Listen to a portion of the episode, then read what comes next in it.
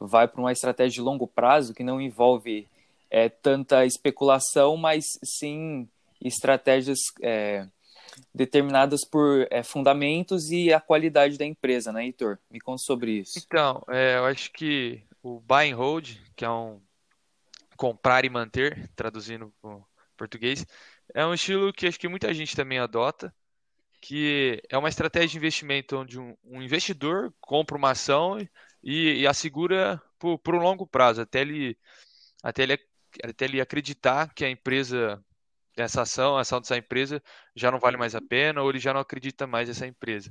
E, e é uma, uma estratégia muito fundamentalista também e é baseado no longo prazo, tipo, esperando que no, no futuro o mercado financeiro tenha um, um bom retorno mesmo considerando essa alta volatilidade do, do mercado.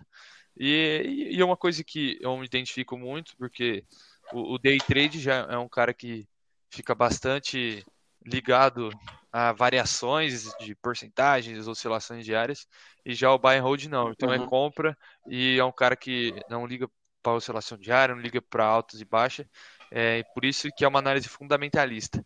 E também é uma abordagem que mais pacífica, vou dizer assim, porque não, não tem interesse nenhum em aproveitar alguns ciclos do mercado, igual, poxa, teve 2000, teve a, a bolha do ponto .com, mas também foi a época das empresas de internet, então acaba que não tem nada a ver com os ciclos do mercado. E poxa, e normalmente quem investe em buy and hold normalmente sempre faz aportes regulares, porque são pessoas que não vivem de mercado financeiro, então normalmente tem uma renda Perfeito. e gosta de sempre, igual a gente conversado num, num podcast é, para trás, sempre separa um, um, uma reserva, um, um, dinheiro todo mês e sempre faz um aporte a longo prazo.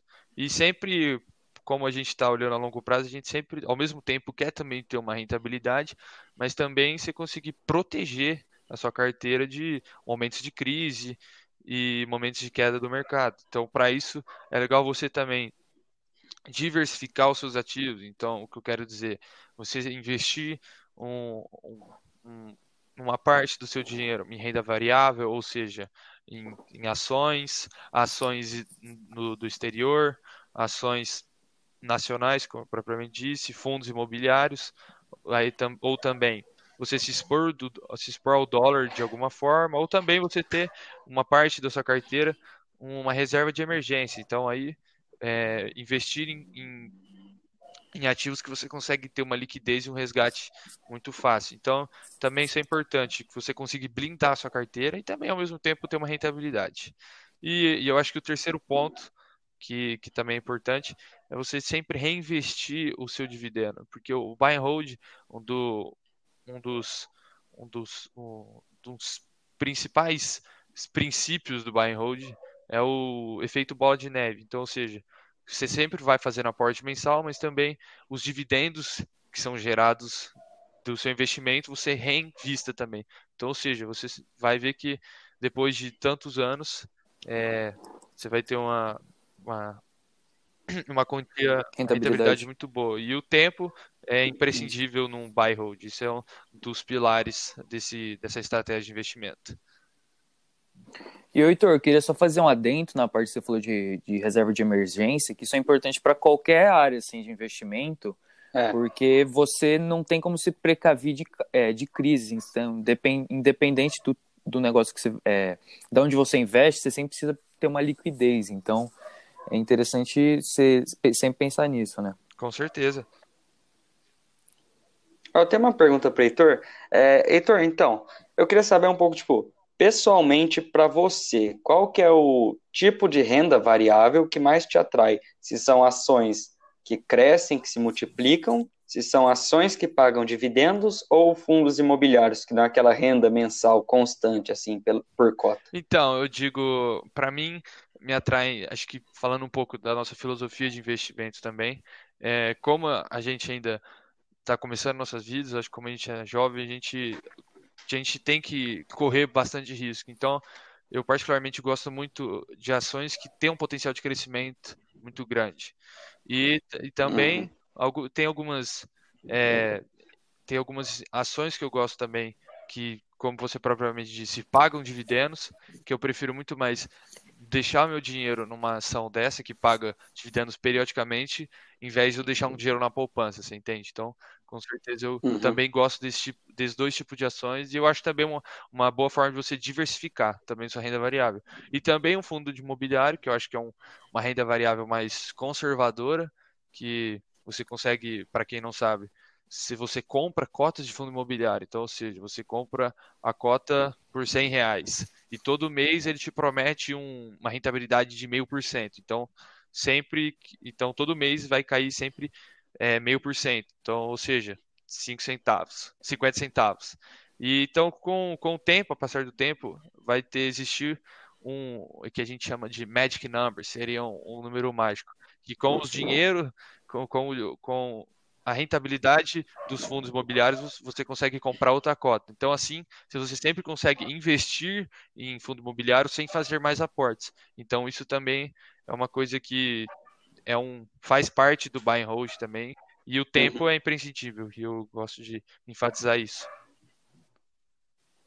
É, então me parece que assim, tem uma progressão muito clara de como você vai investir ao longo da vida, né? Agora que a gente está mais jovem, a gente aporta mais em empresas que crescem, que daqui a duas ou três décadas a gente vai encerrar nossas posições, vai ter um lucro imenso de, sabe-se lá, até mil, dois mil, três mil por cento, né? Que é o efeito aí da, de décadas e com todo esse lucro que vai ter ser um patrimônio super sólido, né, super robusto, aí você consegue aplicar num fundo imobiliário e ter a tua própria renda mensal que vai ser a tua aposentadoria, Sim. né?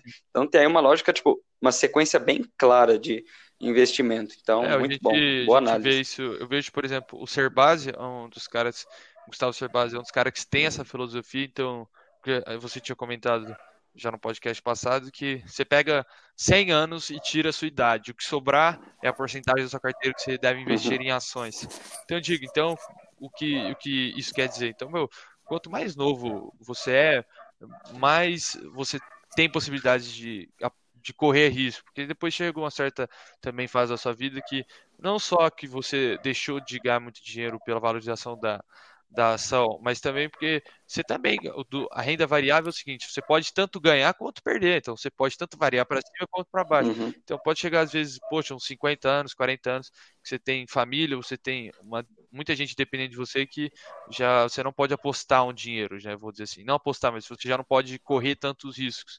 Então também a idade uhum. é, tem certas idades que eu acho que demandam diferentes perfis de investimentos. Mas o buy and hold é uma estratégia e acho que conforme você vai envelhecendo, você vai mudando o seu perfil mais conservador, tudo isso acho que complementa a estratégia.